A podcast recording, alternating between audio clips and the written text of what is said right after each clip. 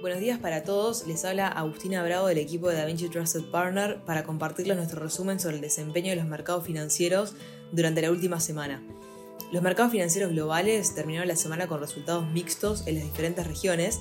Las acciones de Estados Unidos fueron las ganadoras. Los principales índices en Estados Unidos finalizaron con el S&P 500 ganando 0,5%, el Dow Jones cayó 0,3% y el Nasdaq subió 1,6%.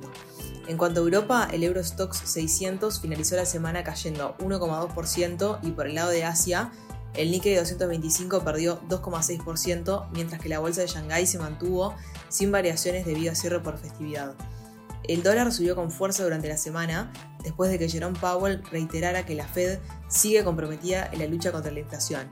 Michelle Bauman, miembro del FOMC, también declaró que probablemente sería apropiado subir más los tipos y mantenerlos en un nivel restrictivo durante algún tiempo.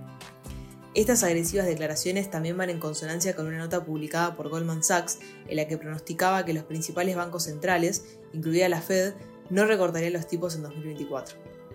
Las estadísticas también influyeron en la caída del euro y el dólar, ya que el PMI manufacturero de la eurozona contrastó fuertemente con el índice ISM manufacturero estadounidense, mucho más fuerte de lo esperado. El euro se encaminaba el viernes hacia un récord de 12 semanas de caídas frente al dólar. El PMI manufacturero del ISM de Estados Unidos subió por tercer mes consecutivo y se posicionó considerablemente por encima de los que esperaban los analistas. El dato fue de 49 frente a los 47,7 esperados, es el registro más elevado de lo que va el 2023. La continuidad de la tendencia de este indicador reafirma la posibilidad de un soft landing en Estados Unidos. Las opiniones aún son muy dispares y los analistas estudian posibles escenarios de la mayor economía del mundo.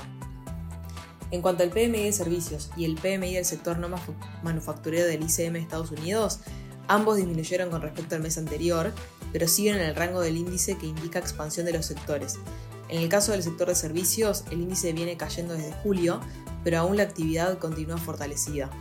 El discurso cada vez más extendido sobre la ralentización del mercado laboral estadounidense se ha visto enturbiado por los datos del martes que mostraban que la cifra de ofertas de empleo, considerada a menudo un indicador de la demanda de trabajadores, aumentó inesperadamente en agosto.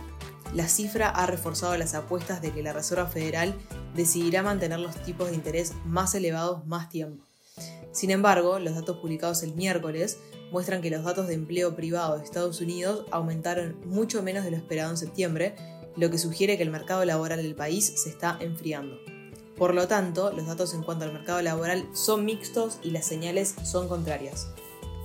Los principales índices de Wall Street se vieron impulsados por las cifras de ADP, que mostraron que el crecimiento del empleo privado indicó la creación de 89.000 puestos de trabajo en septiembre, muy por debajo de las estimaciones que hablaban de 160.000.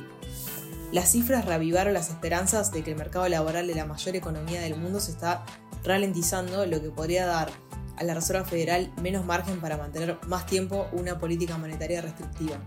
Esta perspectiva ayudó en parte a frenar una reciente venta masiva de deuda pública, aliviando la presión bajista sobre las acciones. Por otro lado, los fondos del mercado monetario han sido los principales beneficiarios de los flujos de fin del trimestre, según los estrategas de acciones de Bank of America. El efectivo trajo entradas de 70.800 millones de dólares, las acciones registraron modestas entradas de 3.300 millones de dólares, mientras que los bonos experimentaron salida de 2.5 millones de dólares y el oro se enfrentó a salidas de 1.1 millón de dólares. Los bonos y acciones se sobrevendieron, pero los inversores no han vendido ni bonos ni acciones en 2023. Todo el mundo era bajista, pero nadie vendía, decían los estrategas en el informe. Se refieren a las entradas de 158 mil millones de dólares en el bono del Tesoro y de 110 mil millones de dólares en acciones en lo que va del año. Bank of America mantiene la cautela en cuanto a los activos de riesgo, ya que espera un aterrizaje brusco debido al elevado costo del dinero y a la previsión de ventas por capitulación. Sin embargo, la correduría de Wall Street cree una recesión o un acontecimiento crediticio que podrían desencadenar una flexibilización de la política alcista y provocar un repunte significativo. Las últimas semanas han estado llenas de acontecimientos históricos. Uno de ellos esta semana fue que Kevin McCarthy ha sido destituido como presidente de la Cámara de Representantes, lo que le convierte en el primer legislador en la historia de la Cámara bajo del Congreso de Estados Unidos que es destituido del cargo.